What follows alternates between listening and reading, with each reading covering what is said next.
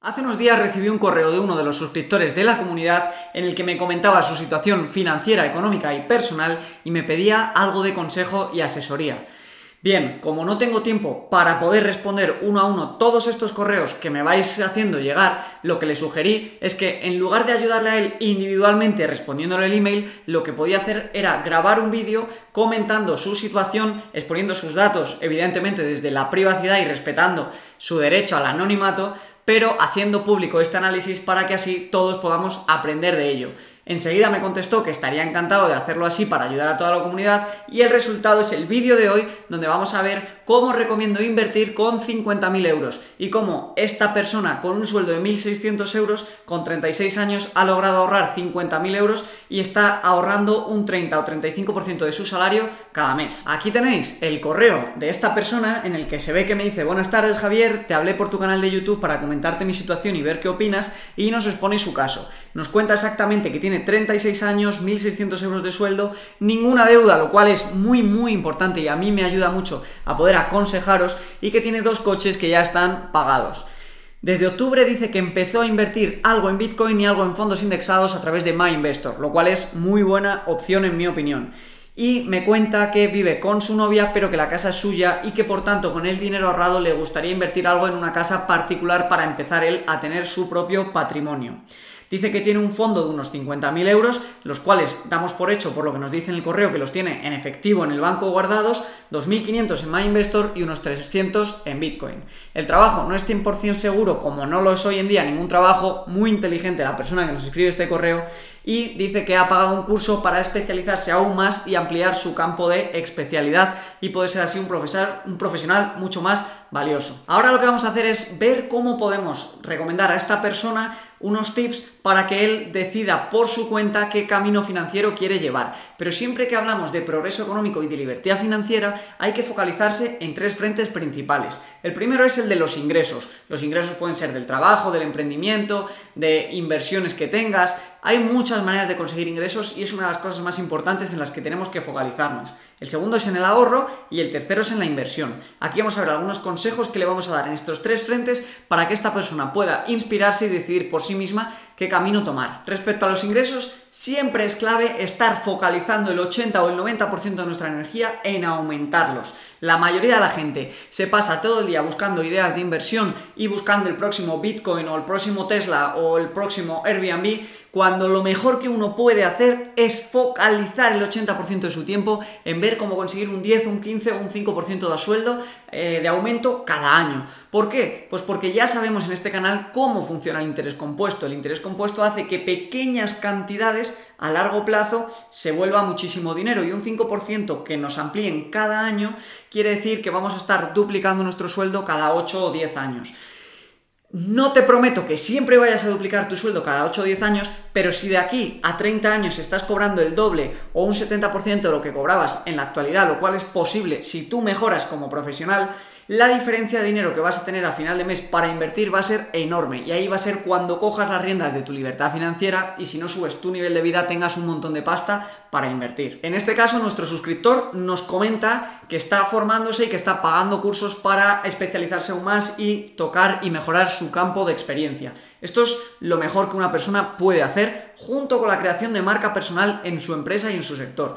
¿Qué quiero decir con esto? Si te dedicas a algo en lo que tú puedes aportar, en lo que puedes hacer de coach a otros nuevos profesionales, puedes impartir clases, seminarios, aunque sea gratuitamente al principio, esto va a tener un retorno de la inversión tremendo a medio plazo. Esto es importantísimo. Junto con el consejo de estar en sectores que crezcan, es lo que más va a hacer que crezca tu carrera profesional. ¿Por qué? Pues porque hay cientos de miles de en todo el mundo y los que destacan, ya sea por su carácter, por sus habilidades o por su carisma, son los que acaban siendo mejor remunerados. Y para ello es clave que nosotros echemos el pecho para adelante, cojamos las riendas de nuestro destino y creemos nuestra marca personal. No hace falta ni abrir canal de YouTube, no hace falta ni estar en Twitter, pero sí, pues dentro de tu empresa, ver cómo puedes ayudar a los nuevos compañeros, ver cómo puedes impartir talleres para mejorar pues la actividad a la que te dediques y este tipo de cosas harán que tus jefes te valoren infinitamente mejor y que luego tengas muchas más papeletas para negociar aumentos de sueldo. Así que en resumen, enhorabuena por estar formándote como, como sugerencia Habla con tus jefes, pregúntales hacia dónde va el plan de empresa, pregúntales cómo la empresa necesita crecer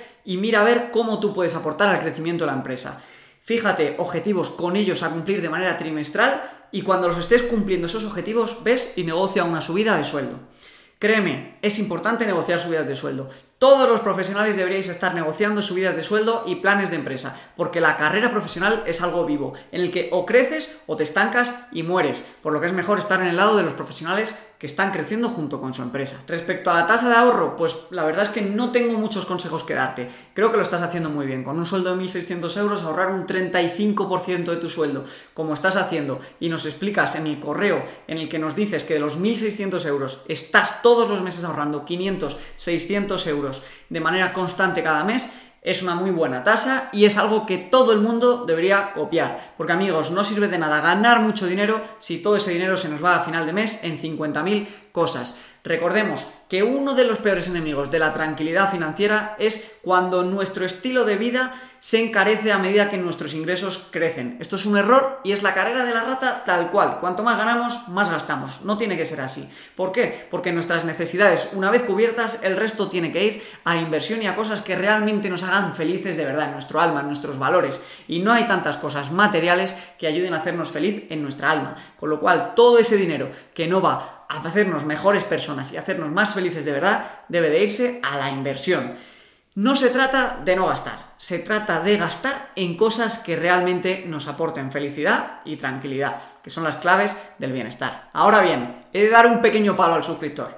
No puede ser que tengamos 50.000 euros todo en efectivo, porque eso es como tener 50.000 soldados preparados para trabajar, para ganar dinero para nosotros quietos en sus casas, poniéndose gordos y perdiendo el estado de forma. Ese dinero tiene que estar trabajando. No es normal la tasa de 50.000 euros ahorrados y solo 2.800 invertidos. Esto me dice que o bien te has eh, adentrado hace poco en el mundo de la libertad financiera y de las finanzas personales, lo cual no es malo en absoluto, déjame darte la enhorabuena porque es mejor hacerlo a tiempo y sin duda con 36 años hay tanta vida por delante que estás a tiempo de hacer las cosas muy bien como a, continuación vamos a explicar. Pero hay que poner remedio. Ese dinero está muriendo lentamente y está perdiendo poder adquisitivo por culpa de la inflación. Recordemos que de media históricamente el valor pierde un 2 el dinero pierde un 2% de su valor año tras año. Esto es una burrada, no podemos permitirnos perder un 2% de nuestro dinero cada año. Y respecto a la parte ofensiva de gestión de nuestro dinero, hablando de la inversión, analizando lo que nos dice eh, esta persona, este suscriptor, pues le voy a sugerir una estrategia muy sencilla, por dos razones. La principal, porque veo que tiene mucho interés en el tema del real estate, creo que le va a aportar mucha tranquilidad y creo que siempre es bueno cuadrar las inversiones con, las, con los gustos y los estilos de cada persona, de cada inversor y lo que a ese inversor le va a permitir dormir más tranquilo cada noche y porque creo que si ha llegado a acumular 50.000 euros es una persona que sabe ahorrar, que es responsable y que no tiene un estilo de vida demasiado loco. Por tanto, la estrategia va a ser la siguiente. En primer lugar, teniendo en cuenta que no tienes nada de deuda y que tienes 50.000 euros disponibles para ti, hay que poner este dinero a trabajar, como acabamos de decir. ¿Y cómo lo vamos a hacer? Pues yo personalmente voy a, dividir tu cartera en dos. Por una parte va a estar el, dinero destinado a la inversión en inmobiliario y por otro lado la inversión destinada al mercado financiero de las acciones. Los primeros 25.000 euros de tu dinero que tienes en ese fondo de efectivo los utilizaría para invertirlos en fondos indexados como me has comentado que ya estás haciendo. Lo haría en el SP500 o en el MSCI World o en una mezcla del SP500 y mercados emergentes. Lo haría a través de MyInvestor como ya estás haciendo, pero aquí te voy a dar una puntualidad como entiendo que no te gusta demasiado el riesgo, en vez de meter los 25.000 euros directos al mercado, te propongo que lo prorrates meterlo en 3 años. Es decir, dividiría estos 25.000 euros entre 36 meses que tienen estos 3 años y creo que da unos 800 euros mensuales de aportación. ¿Por qué haría esto? Pues porque si metes los 25.000 euros ahora y en 6 meses el mercado cae una barbaridad, pues me vas a escribir diciendo que Javi, me cago en tu madre.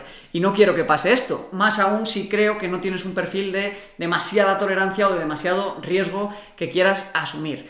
¿Qué hacemos si dividimos este riesgo entre tres años? Pues que si a mitad del año cae, nosotros solo vamos a haber invertido una parte de nuestro dinero y durante todas esas caídas vamos a seguir invirtiendo, con lo que nuestro precio medio de compra va a caer y nuestro portafolio no va a tener una caída tan grande como si hubiéramos invertido todo el dinero antes de la caída. ¿Cuál es el riesgo de esto? Pues que metamos el dinero poco a poco durante estos 36 meses y sigamos en un periodo alcista. En este caso, es, es, verdad que estaríamos comprando las participaciones a un precio un poquito más caro. Pero yo creo que para compensar ese riesgo y pensando siempre en invertir a largo plazo como hay que hacerlo, merece la pena eh, pasar este riesgo. De esta manera, si invertimos los 25.000 euros durante tres años, contando que ya tienes unos 3.000 euros invertidos y que me has dicho que aún y así vas a hacer aportaciones de unos 150 o 200 euros al año, tendríamos la siguiente situación dentro de tres años. Habrías invertido en el mercado 28.000 euros y tendrías una aportación anual de unos 2.000 euros cada año.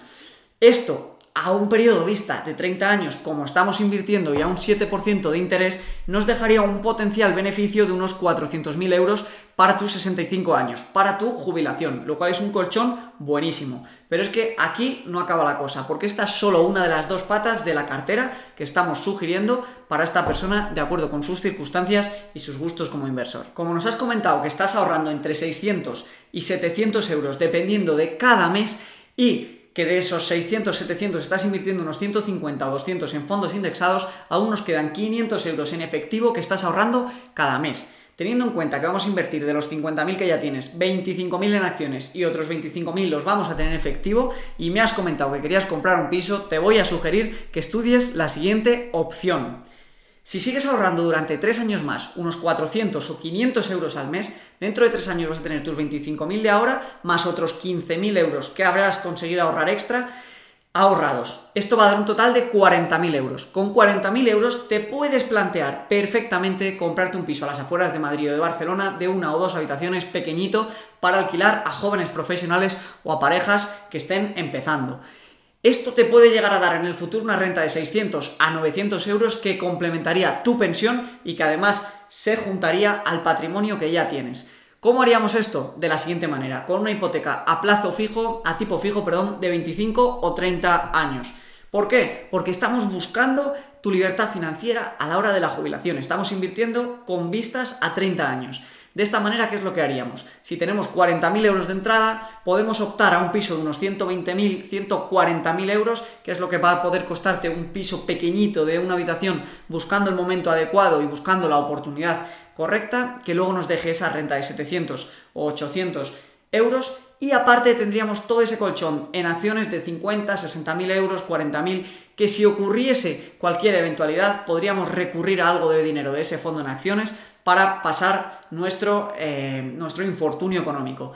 Creo que eres una persona muy estructurada y muy organizada por tu tasa de ahorro, creo que esto nunca te va a hacer falta y creo que te puedes permitir, digamos, ese atrevimiento de invertir en acciones e invertir en inmuebles a la misma vez. Nuestro objetivo con el inmueble, ¿cuál es? Muy claro, un inmueble fácil de alquilar, cuya renta de alquiler nos pague como mínimo la hipoteca y algo de beneficio para que haga cash flow te dejo aquí la guía donde explico cómo invertir en inmuebles y si lo conseguimos, si negociamos un buen tipo fijo con el banco, ahora que los intereses están por los suelos, vamos a conseguir que en 25 o 30 años tu inquilino te haya pagado ese piso solamente tú adelantando esos 40.000 euros y vamos a conseguir que dentro de esos 30 años tú tengas tu piso de 120, 140, 150.000 euros, depende de lo que valga en el momento de la jubilación, totalmente pagado, generándote renta cada mes, más esos 400 o 500.000 euros que tendrás gracias a la revalorización de tus fondos de pensiones. Y así, amigos, es como se llega a obtener la libertad financiera, incluso cobrando 1.600 euros al mes. Porque hay mucha gente que nos dice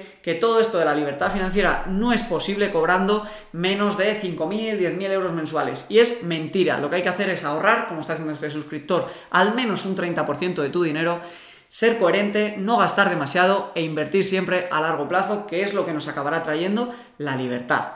Así que nada amigos, si os ha parecido interesante este análisis, dejármelo en los vídeos, os voy a dejar mi correo por si queréis que hagamos más vídeos de estos en el futuro analizando vuestras situaciones y os daré los consejos que mejor pueda y sepa. Recordad que no soy asesor financiero, estos solo son ideas de inversión para que vosotros os inspiréis, lo consultéis, lo miréis con profesionales acreditados si lo consideréis y veáis qué hacer con vuestras vidas. Yo solo estoy aquí para dar mi opinión.